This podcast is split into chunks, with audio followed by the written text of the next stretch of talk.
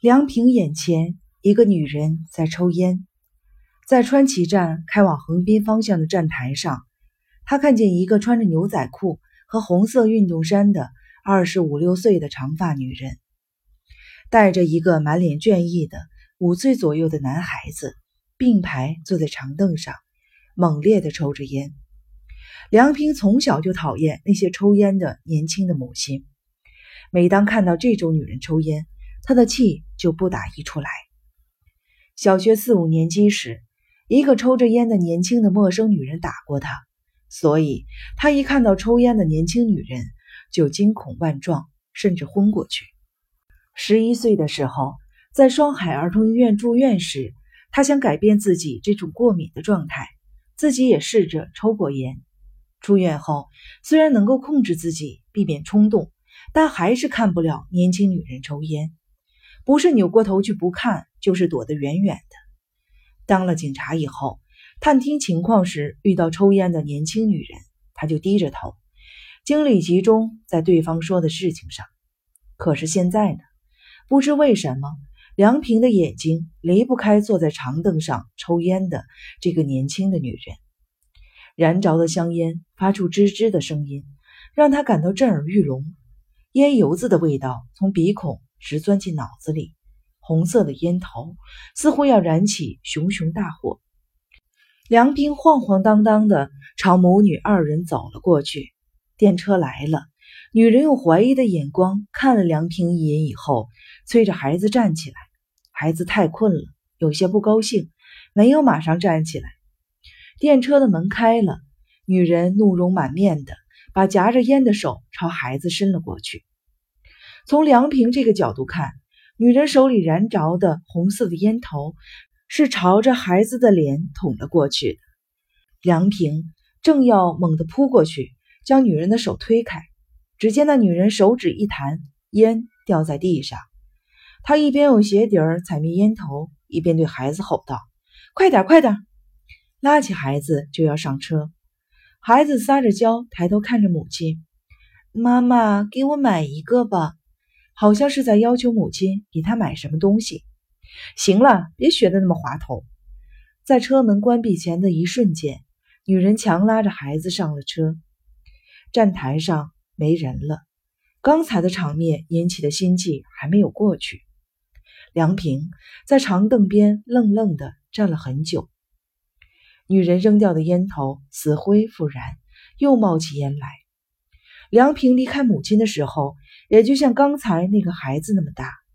也许是因为跟优希和生一郎见了面的缘故吧，梁平不由得想起了很多往事。梁平打住思绪，把烟头彻底的踩灭，登上电车，直奔奈绪子的酒店。木门开着。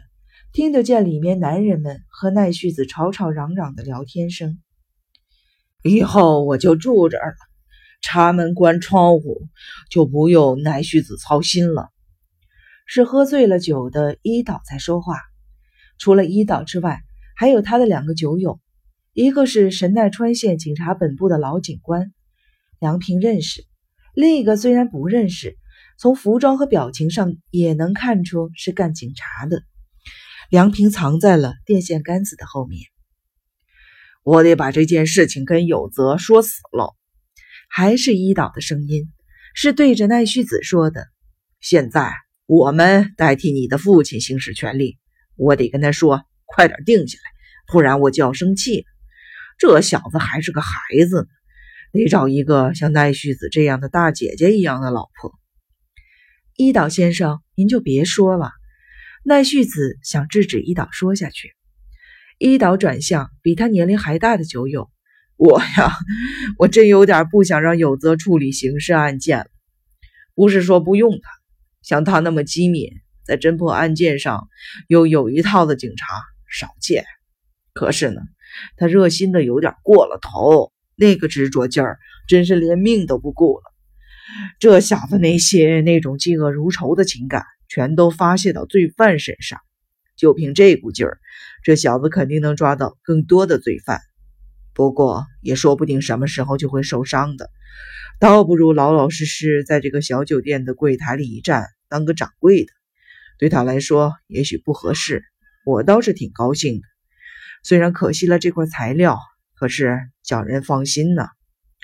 好了好了，两个酒友平息着一岛的情绪，拉着他往外走。梁平赶紧后退，以免跟他们撞上。您慢走。奈绪子把客人送到了门外，叮咛着。梁平绕到后面的胡同里，悄悄打开后门，钻进了酒店。来到柜台的后面，拉开酒柜，取出了一个酒杯，自己给自己满上，一饮而尽。就在他倒第二杯酒的时候，奈绪子送客人回来了，吓了我一跳。奈绪子身穿竹青色的和服，鲜艳夺目。我还以为你今天不回来了。伊岛他们刚走，说着走了过来。梁平抱着一大瓶酒，拿出酒杯，走出柜台。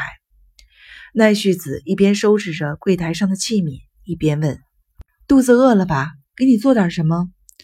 梁平没有回答，靠在楼梯边上的墙壁上，看着奈绪子的后背。“哎，嗯？”